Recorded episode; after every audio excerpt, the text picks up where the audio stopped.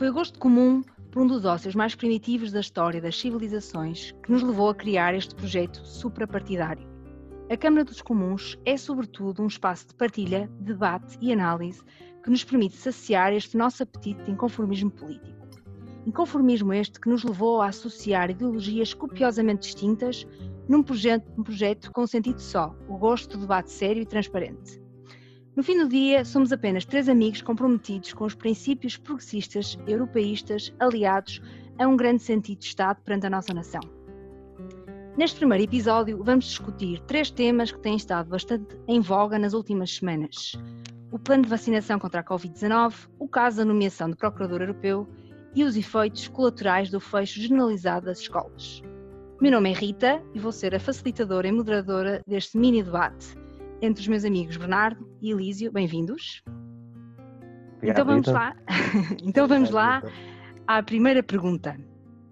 Tendo em conta as notícias que vão sendo vinculadas na comunicação social sobre as irregularidades no plano de vacinação, gostaria de saber qual é a vossa opinião sobre este processo e, caso achem que não está a correr bem, o que poderia ser feito de diferente.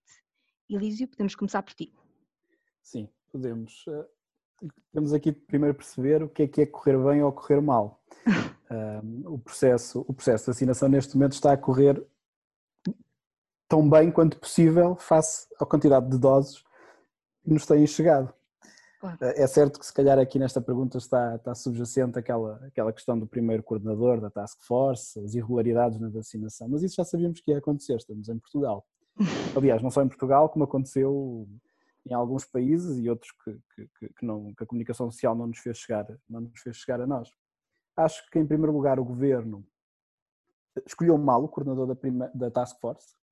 Não é que eu seja muito apologista de militares, mas é, o que é facto é que o militar dá outra segurança ao, ao, ao projeto, ao plano, uh, mas teve mal porque uh, foi buscar alguém do Partido Socialista que começou um, por, por, não, por, dizer umas coisas sobre o Chega, um, associar-se à candidatura da Marisa Matias, numa altura em que nós precisávamos que ele estivesse focado apenas e só naquele, neste plano. Mas eh, pronto, já foi substituído e, e, e acho, e acho que bem. Um, e agora o que temos de nos focar é no plano até atingirmos a imunidade de grupo. Está a ser difícil por causa da questão das doses a culpa não é nem da, da Task Force, nem do Governo, nem da Ministra da Saúde, nem do Primeiro-Ministro. Neste momento é o que é. Em termos das irregularidades, elas devem ser, elas devem ser punidas, sem dúvida. Um, e tinha aqui mais uma coisa para dizer que entretanto me esqueci. Mas, mas creio que neste momento está, está a correr, mas tem, tem de correr melhor, eh, porque, porque precisamos mesmo dessa imunidade de grupo, mas estamos dependentes da Europa, das doses que chegam à Europa. Outra coisa que eu também queria dizer, e eu percebi uma coisa, e, e já vou terminar, um, na altura, depois do Natal, começou a vacinação no, no, nos hospitais. E, e, houve grande pompa e circunstância, e eu percebo, era preciso dar, dar esperança. Mas foi dada uma esperança que as pessoas pensaram que as coisas se iam resolver rapidamente.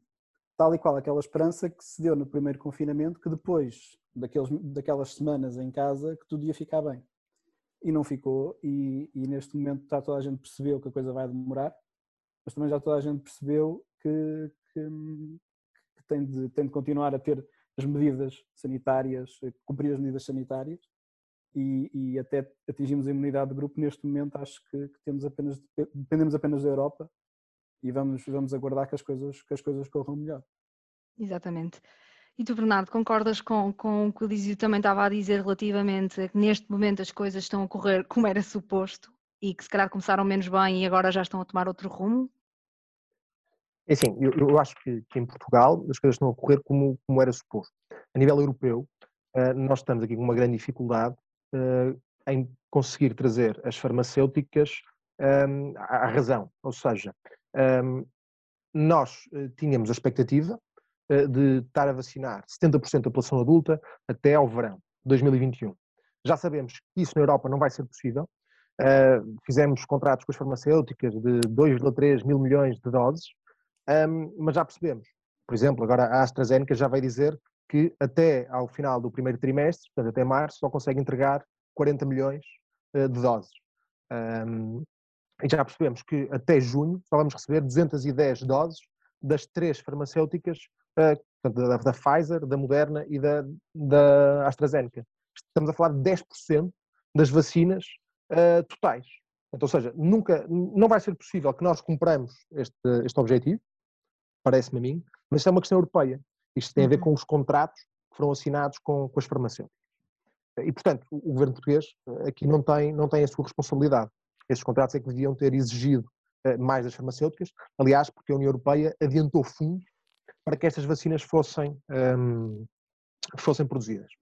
Uh, e, e, nós, há, há, muitas críticas que podem ser feitas, portanto, uh, há, alguém, há pessoas que criticam a aprovação tardia das, das vacinas, que a Europa fez, portanto, a Europa quis se manter do lado da segurança e aprovou mais tarde que o Reino Unido, e há pessoas que dizem que as vacinas chegam mais depressa ao Reino Unido por causa disso.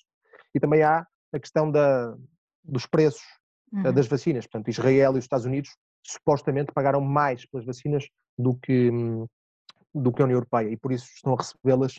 Eh, e Israel já tem 70% da população vacinada. Portanto, uh, poderá ser por aí, mas uh, eu acho que o que devia ter sido feito era a União Europeia devia ter assinado os acordos com algumas restrições, com alguns, algumas cláusulas que obrigassem as farmacêuticas a entregar até, até uma data X, né? e não o fizeram.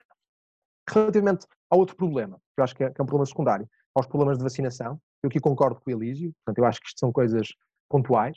Acho que não é, e acho que nós em Portugal temos esta tendência de achar que, que Portugal é, é sempre pior que os outros todos e que nós somos mais uh, chicos espertos que os outros. Isto não é bem verdade. Eu, por acaso, fiz uma pesquisa rápida e encontrei uma série de casos de, de pessoas a tentar passar à frente uh, nos processos de vacinação. No Canadá, um milionário que voou para uma pequena aldeia para ser vacinado. No Peru, 500 pessoas da administração pública receberam a vacina e não deveriam ter recebido. Nos Estados Unidos, uh, na Flórida, um tipo que era o paramédico do ano foi preso e acusado de roubar vacinas. Uh, portanto, em Washington, o Seattle Times reportou três sistemas médicos que deram prioridade a grandes doadores desses sistemas e, membros da, da, das fundações desses hospitais. Portanto, isto acontece de uma forma transversal, não é só em Portugal. E os dados que nós temos em Portugal é que foram apenas 500 pessoas em 500 mil. É? Portanto, isto é. Estes foram os dados que foram dados do, do senhor que está agora à frente da Task Force, portanto, o, o militar, e portanto parece-me ser uma, um pingo num, num oceano muito grande. Uh, portanto, eu acho que está a correr relativamente bem, uh, tendo em conta o, este problema que nós estamos a ter a nível europeu para conseguirmos ter as vacinas. Muito bem. Depois também, só para acrescentar o episódio caricato no Brasil, em que um prefeito nomeou, seis dias antes do plano começar, nomeou a mulher para um cargo político e depois a mulher também teve acesso à, à vacina. Portanto, isto também efetivamente é um, infelizmente, é um processo que é transversal a todos os países e esperemos que agora também Portugal comece o bom caminho, se também as farmacêuticas e os planos assim o permitirem. No segundo ponto. Acho, Rita, se me permite, ah, okay. desculpa, se diz, me diz, diz. uma coisa. Claro que sim. E eu, eu, concordo com o Bernardo nisso, a União Europeia devia ter batido o pé de uma forma, quer dizer, estamos a falar de, de um bloco económico sim, poderoso sim. como a União Europeia, e não podemos andar nestas, nestas, nestes pezinhos de lã, que é muito típico daquilo que nós, das nossas respostas à crise. E isto é, uma, isto é a primeira grande resposta europeia conjunta a uma crise. E, e aquilo que dá e aquilo que os cidadãos estão, europeus estão a olhar e pensam, ah, falhou, não é? E não podia ter falhado. Uh, e depois temos alguns casos dissidentes que vão buscar vacinas aqui e lá, que pelos vistos, uh, visto, principalmente o caso da Hungria, que já foi buscar a vacina russa, que pelos vistos até até funciona. Um, mas quer dizer, está nesse aspecto a União Europeia está a falhar e não, não podia ter falhado. E pronto, vamos ver se agora corre melhor. E esses exatamente. casos para ver se não acontecem mais. Exatamente, exatamente. Relativamente ao segundo tópico, uh, na ordem do dia, nos últimos tempos, teve também a polémica sobre a nomeação do Procurador Europeu. Como é que vocês acham que se enrolou este processo? Haverá culpas a atribuir ao Governo? Se sim, em que medida? Bernardo, talvez comecemos agora por ti. Muito bem. É assim, eh, ao que me parece, este caso tem alguma, alguma culpa que pode ser atribuída ao governo, mas seja tanta como a opinião pública quer, quer fazer parecer. Portanto, um, o, o regulamento uh, europeu que institui esta Procuradoria, Procuradoria, Procuradoria desculpem, Europeia não obriga um, a que os Estados selecionem os seus candidatos uh, por um concurso interno. O que o governo fez uh, não foi nomear diretamente uh, os, seus, os seus putativos candidatos. O governo fez foi atribuiu ao Conselho Superior de Magistratura e do Ministério Público, que são órgãos independentes um, do, do poder político, a competência para selecionar os candidatos à Procuradoria Europeia. da seleção, portanto, em primeiro lugar, ficou o, o Procurador José Guerra. Depois, o que aconteceu foi que os, os peritos europeus, o júri, uh, avaliou os candidatos e não rejeitou nenhum nome. Houve alguns casos a nível europeu em que houve rejeição de, de nomes por algumas incompatibilidades. Neste caso, não houve rejeição. Uh, este júri de peritos europeus colocou em primeiro lugar a outra candidata e não o procurador José Guerra, uh, mas era um parecer não vinculativo, porque a decisão pertence sempre ao Conselho da, da União Europeia. Uh, por isso, coube, e o governo português aí teve alguma responsabilidade, o governo português é que fez, dentro da, do Conselho da União Europeia, é que afirmou a sua preferência pelo Procurador José Guerra, mas que não foi escolhido pelo governo, foi escolhido por, pelo Poder Judicial em Portugal, que obviamente Sim. está separado daquilo que é, que é o poder político.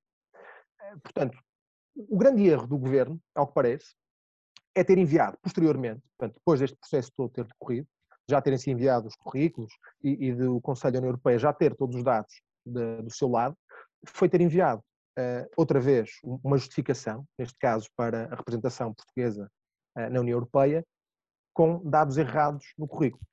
O governo diz que foi uh, a Direção-Geral da Justiça que, que enviou, o diretor-geral demitiu-se, mas diz que foi a ministra que, que aprovou aquele envio. Portanto, obviamente há, há, aqui um problema, não se consegue perceber se, foi o governo efetivamente, se foi a direção-geral, mas houve alguém que tentou empolar o currículo, que não faz sentido porque o currículo já tinha seguido e já tinha sido avaliado. Mas, mas pronto, houve aqui uma necessidade de justificação da, da escolha, que não parece que, que merecesse tanta, tanta alarido. Pronto, esta é a minha opinião. Muito bem. E, Lísio, concordas também com esta posição ou achas que, que o governo alguém deveria mesmo uh, levar com as culpas? Foi uma, autêntica, foi uma autêntica atrapalhada, porque como pois. o Bernardo disse, o, o, governo podia ter escolhido a sua preferência. Eu sou a favor de que os poderes executivos não devem interferir nas escolhas, nas escolhas judiciais, isso acontece muito no nosso país, na escolha de, de, de membros do Tribunal Constitucional, e, etc e que eu acho que não devia acontecer, portanto, acontece ao nível executivo e legislativo, né? no, no Parlamento. Acho que não devia acontecer, mas acontece. E neste caso, o governo fez uma coisa boa, que é dar opção a, um, a órgãos independentes para fazerem um processo de seleção eh, eh, transparente, não é? E portanto, até aí tudo bem. O problema está é que tem uma preferência por uma pessoa e se tem essa preferência tinha assumido uma posição política que é eu tenho preferência por esta pessoa, por esta pessoa como fizeram alguns estados. Portanto, aqui é uma tentativa, foi uma tentativa boa de transparência, mas que depois foi empolada ali pela, por aquela carta enviada posteriormente, que depois é por este e é por aquele e é por aquele outro. Eu não acredito que aquela carta tenha sido enviada pela Direção-Geral de Justiça sem, sem, sem apreciação da Ministra. Pá, é, não, é impossível, não é? E se assim é, é, é, tem que ter responsabilidade, porque a Ministra tem de controlar os seus subordinados. Neste caso, este caso foi muito potenciado lá fora, se foi por, por pessoas que tentam denegrir o Estado português ou não, também ficou mal ao Primeiro-Ministro dizê-lo. Estamos ainda por cima numa altura de pandemia, uma conferência de imprensa sobre, a, sobre, a, sobre algumas medidas que ele tomou na pandemia, ter dito isto, ficou muito mal. Mostrou ali alguma, alguma habilidade, algum desconto e algum descontrole do Primeiro-Ministro, como ele, aliás, tem andado descontrolado, mas também nada lhe tem corrido bem, não é? Neste momento, acho que a ministra não tem condições para continuar.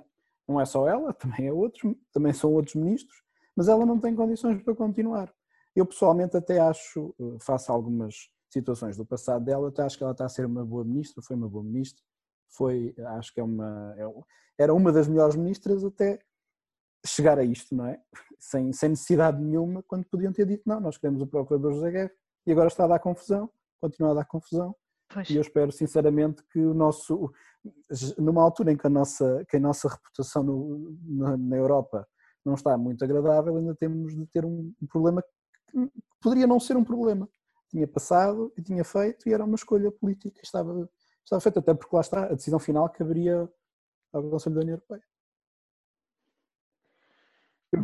Deixa-me só acrescentar, Rita, força, que eu concordo força. com o Elísio quando diz que o Primeiro-Ministro teve uma sensação muito infeliz, portanto, neste, comentário que fez uh, relativamente à, à suposta conluio, ao suposto conluio que houve a nível europeu para, para demitir Portugal, acho que foi, foi infeliz, portanto, é normal que, que, estas situações estejam sob escrutínio e, portanto, o Primeiro-Ministro não deveria ter, não se devia ter exaltado e não devia ter feito aqueles comentários. Claro, deveria, deveria, ter ido melhor preparado, não é? Já sabia que ia ser atacado pelos leões, portanto, ele normalmente tem sempre estofo para estas coisas, mas é como a Lígia diz, ultimamente também as pessoas não são de ferro, não é? Não, mas, coisas... mas se, calhar até houve, se calhar até houve conluio. Pois. Nós não sabemos, não é? Sim, eu nunca vi, nunca vi um ministro, um representante Nós espanhol falar eh, tão mal Portugal e com tanta com tanto rancor, não é? Aquilo foi pesado quem tem telhados de vidro também não atira pedras, pois. não é? Por isso... Sim, sim, sim, mas...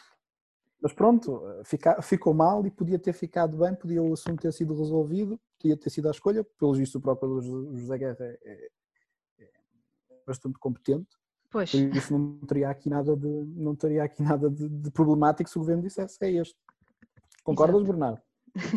concordo, concordo, Elísio. Uh, e, obviamente, o governo podia ter feito a escolha política, eh, não enviando a carta com os erros, eh, acho que, a situação estaria, ficaria resolvida e parece-me que houve aqui alguns erros eh, infantis que, que acabaram por prejudicar depois, Agora vamos para o terceiro e último ponto. A pandemia obrigou-nos a alterar os nossos hábitos individuais e enquanto sociedade. Olhando para trás, não haverá maior alteração do que aconteceu na área da educação. Nunca antes tinham as crianças sido retiradas dos seus ambientes escolares e voltando a casa para aprender através das televisões ou dos computadores. Queria por isso deixar-vos algumas perguntas. Qual é que acham que pode ser o peso na vida das crianças da educação à distância? Elísio, se quiseres. Olha, o, o primeiro, eu sobre este assunto tenho, tenho uma opinião um pouco formada, porque nós não, não temos eu pelo menos não tirando uma prima que tem, que tem tido aulas à distância, não, não estou dentro da realidade. Uhum. Sei, sei que, o, que, que, a comunidade escolar, professores e alunos estão numa roda viva.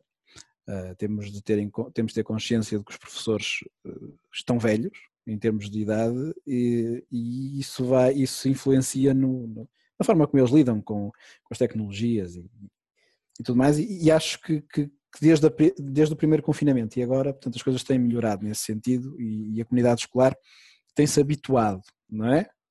Não, não tem outra forma. Em relação ao peso das crianças, esta educação à distância, a primeira, a primeira situação é uma que é económica.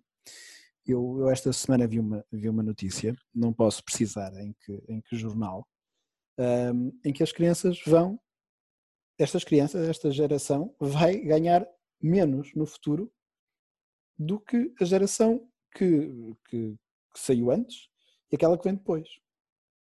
Nós não temos esta ideia agora, não é?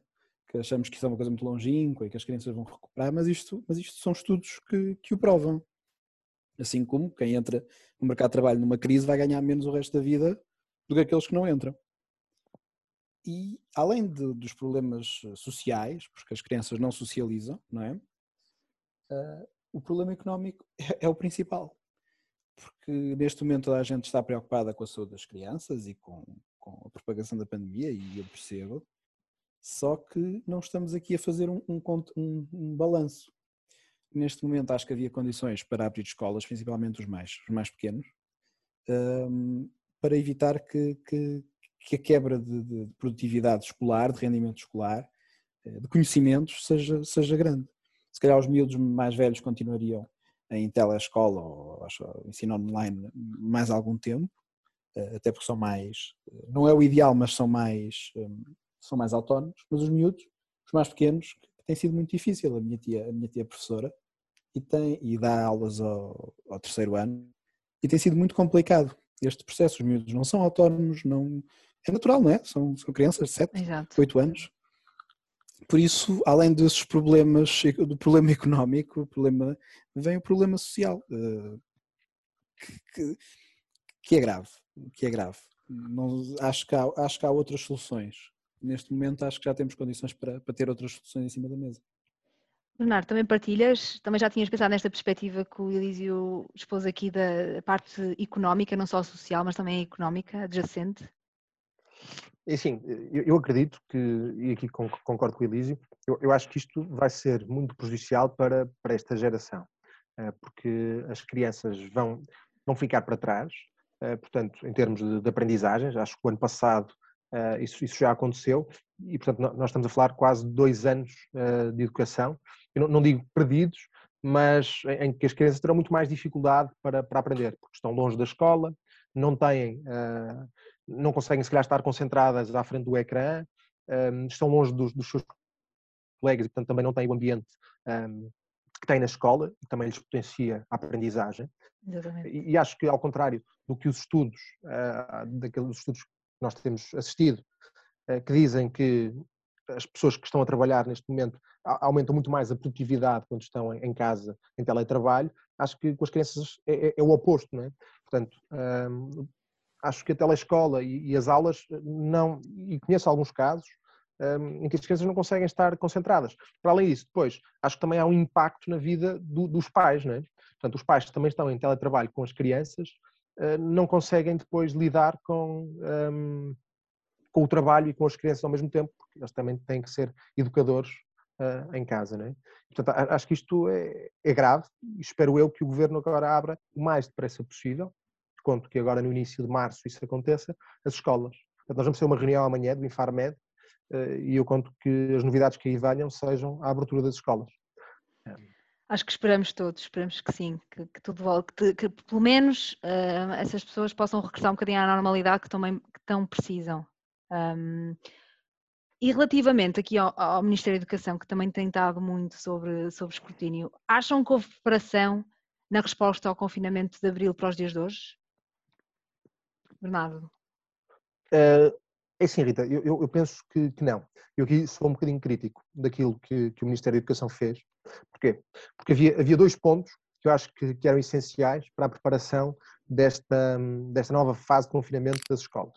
Acredito que o Governo tenha uh, tentado até ao limite manter as escolas abertas, uh, mas já devia ter, ao mesmo tempo, uh, tido este plano de contingência.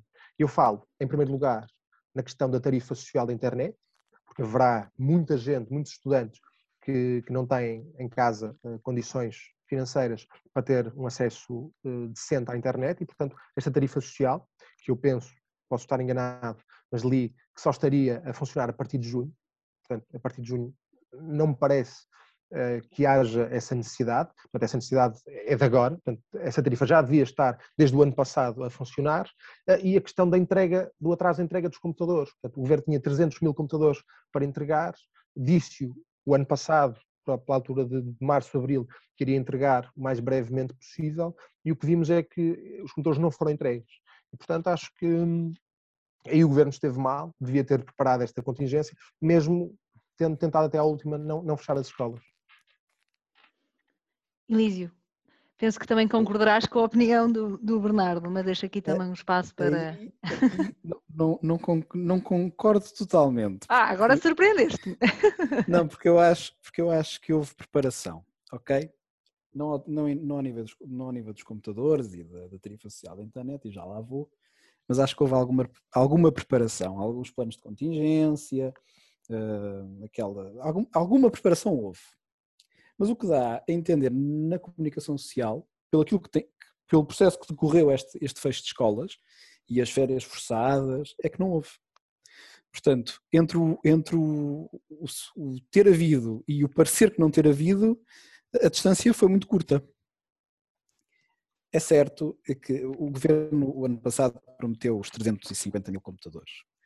Um, mas prometeu-os e mas com, a, com o objetivo de não os comprar. Porque nunca pensou que tivesse de voltar a fechar as escolas. Ok? Isto é, isto é certo porque o, o governo tentou até à última não as fechar. E sabia porquê, e sabíamos todos porquê. E forçou as férias porque ainda faltava resolver muitos problemas em termos, em termos técnicos. Realmente a questão da tarifa social da internet só, só começar a funcionar a partir do início do verão é ridículo. Nem, nem vale a pena, nem vale a pena classificá-la de outra forma. No início do verão os miúdos vão para casa, de férias. E a questão dos computadores, 350 mil computadores, para nós termos uma ideia, se cada um a um preço que seja conseguido em termos de compra em volume, custar 400 euros, são 120 milhões de euros. Eh, eu acho que, que nós não temos consciência do peso que, que, toda esta, esta pandemia está a ter nas nossas contas, mas eu acho que isso era um, foi, na opinião do governo, uma, uma despesa que não queriam ter lá à partida e, e acabaram por, por tê-la, não, não tanto, porque acho que não compraram tantos. Mas uh, aqui a única coisa que, que, me, que, me, que me preocupa e que me eh, causa alguma revolta é que não houve verdade nesta, nesta, nesta matéria. Uh, o governo não teve, não teve essa capacidade nestas questões técnicas e o Ministro da Educação é um, parece um fantasma que não existe. Uh, uma das, um dos principais setores que está a ser afetado por esta pandemia são as escolas, não é? Estamos em, envolve uma quantidade enorme de pessoas e o Ministro da Educação não se ouve. E quando, e quando, e quando se ouve é para dizer umas coisas que não, não interessam a ninguém, aquilo não tem conteúdo nenhum. Uh, mas isto já acontece desde que, ele foi, desde que ele foi nomeado Ministro da Educação. É um péssimo Ministro. Na educação não mudou nada que fosse bom, uma reforma que fosse boa. Uh, eu acho que ele só está lá para fazer gestão diária do Ministério, para afinar uns despachos e, e, e brincar aos ministros. Uh, e, e viu-se agora, viu-se agora uh, porque não conseguiu gerir esta situação e aquilo que, que deu a entender a toda a, a toda a opinião pública foi que não estava nada preparado. E é injusto para toda a comunidade escolar que preparou, com aquilo que conseguia, não é? Que preparou este, este, este plano de contingência de aulas online e as escolas fechadas. Exatamente, e também apenas para ressalvar que no regresso às escolas, nomeadamente em setembro, assistimos também isto uh, para também realçar o papel importante que foram as escolas, assistimos também a um processo muito grande de logístico de, de, ter as escolas preparadas para receber os alunos e todo o processo. Portanto, foi muito complicado também para as próprias escolas adaptarem-se a a este novo modelo e assim o fizeram. Portanto, acho que de certa forma o que aconteceu agora foi um bocadinho um descrédito que, que, que não mereciam os professores na minha opinião, que não mereciam. Acho que foi um descrédito agora com esta, com esta última fase em que o Ministro da Educação também não, não esteve. E Rita, desculpa, desculpa interromper. E o próprio Ministério, portanto, o Ministério não Exato. é só o Ministro, não é? Uh, houve muita gente a trabalhar uh, arduamente para que as coisas corressem minimamente bem. O Ministro não teve bem porque não sou dizer a verdade. Quer dizer, não temos computadores, temos capacidade pois. e por isso a opção é os miúdos não terem aulas. E foi o que aconteceu. Foram de férias. Exatamente, este novo, novo método de ensino não é um método de ensino em casa, em que as crianças. Acham que este método de ensino é potenciador das desigualdades sociais? Uh, depende, Rita. Depende. Creio que seja para mim a pergunta. sim, sim, sim. Depende, depende, se, depende do contexto uh, socioeconómico em que cada aluno estiver. Uh, repara, num, num os miúdos do, do, do, secundário, se calhar o impacto no seu, no, na, sua, no seu método de ensino não será tão grande, eles têm acesso à tecnologia. Essa ideia também que, nós, que todos têm um computador em casa também é errada, ok, eu percebo, eh, eh, mas, mas será diferente. Agora, a maior parte, a maior parte do, dos outros níveis de ensino e, do, e em pequenos meios, em pequenos, em meios urbanos pequenos, em meios rurais, e até mesmo em alguns meios urbanos que nós até podemos considerar que, que têm condições, os miúdos não têm acesso aos mesmos, aos mesmos equipamentos, aos mesmos, aos mesmos métodos de ensino, nomeadamente aqui eh, falar da questão do, do ensino particular eh, versus ensino público. O que eu acho é que sim, no geral vai, vai ser potenciador de desigualdades sociais, porque a escola é normalmente um refúgio para a maioria das crianças, eh, quando em casa têm problemas socioeconómicos. Portanto, eu acho que isto tem a ver do, com o meio onde, onde estarão inseridos. Se estiverem no meio mau, vão continuar a estar a continuar a estar prejudicados. Se estiverem no meio bom, não serão tanto. Vou continuar, ou seja, se estiverem num meio que não tenha tantas oportunidades, até se pode agravar, não é? Essas desigualdades, porque como tu disseste, até a escola pode ser um refúgio, muitas vezes. Exatamente, exatamente. Eu se calhar não me fiz explicar muito bem, mas sim, é, sim, essa, sim, sim. Essa, é essa, o meu, é essa meu, a minha linha de, de raciocínio. Eu acho que tem a ver com o meio onde estão inseridos. Bernardo, só para terminar, penso que também seguirás esta linha de pensamento de, das desigualdades. Sim, portanto, eu, eu, eu, concordo totalmente com o que vocês agora disseram. Eu acho que um, as crianças, obviamente, que vêm de meios socioeconómicos uh, mais desfavorecidos, já têm a priori um, dificuldades eh, na educação, porque quando uma criança uh, chega à casa uh, e não tem o acompanhamento devido, não é? Portanto, nós na escola temos uma, uma equiparação das crianças, mas depois em casa também tem que haver algum trabalho. E estas crianças depois chegam a casa e não têm esse trabalho. E, portanto, aí já uma, uma disfunção naquilo que é a educação entre as duas, eh, entre uma pessoa, uma criança de um meio mais, eh, mais saudável e outra economicamente mais, mais, de um meio mais pobre. E por isso, acho que o que acontece com, com as aulas é que, com as aulas por, hum, por uh, computador, é que estas um, desigualdades ainda se agravam mais. Portanto, ou seja, a criança não vai ser tão acompanhada como estava na escola, uh, os pais também não a vão ajudar, não, não têm essa capacidade, e por isso acho que vai haver aqui um fosso maior entre, uh, na educação entre as pessoas que vêm de meios mais desfavorecidos e as pessoas que vêm de meios mais favorecidos. Uh, há, um estudo interessante da um, nova School of Business and Economics que diz que 25% das crianças que estão a estudar vivem em casas um, onde, onde, chove lá dentro. Portanto, por isso, isto faz-nos pensar que se calhar nós, na nossa realidade, temos condições para trabalhar, os nossos pais ajudam-nos e, e, temos todas as condições disponíveis, mas que há muitas outras pessoas neste país que não, que não as têm e que por isso, uh, e, e, vai daí a minha, a minha crença, que o fecho das escolas deve ser evitado até a um, de uma, uma, forma intensa. Portanto, só devemos fechar mesmo num, caso limite, que foi o que aconteceu. Um, porque pagam estas desigualdades. Sim, concordo com vocês. Exatamente, portanto acho que aqui estamos todos em sintonia com um pensamento unilateral para que a partir da manhã se calhar as coisas uh, sejam outra vez, se regresse outra vez um bocadinho à normalidade, especialmente aqui das escolas e que se reabram, nem que seja aos poucos, mas acho que era importantíssimo. Portanto, muito obrigada aos dois, uh, Elísio e Bernardo, foram excelentes, estiveram super bem. Um, ehm, este foi o nosso primeiro episódio do, do recente e novo podcast dos comuns.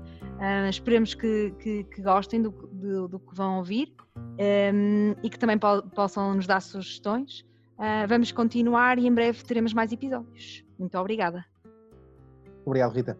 Obrigado, Rita.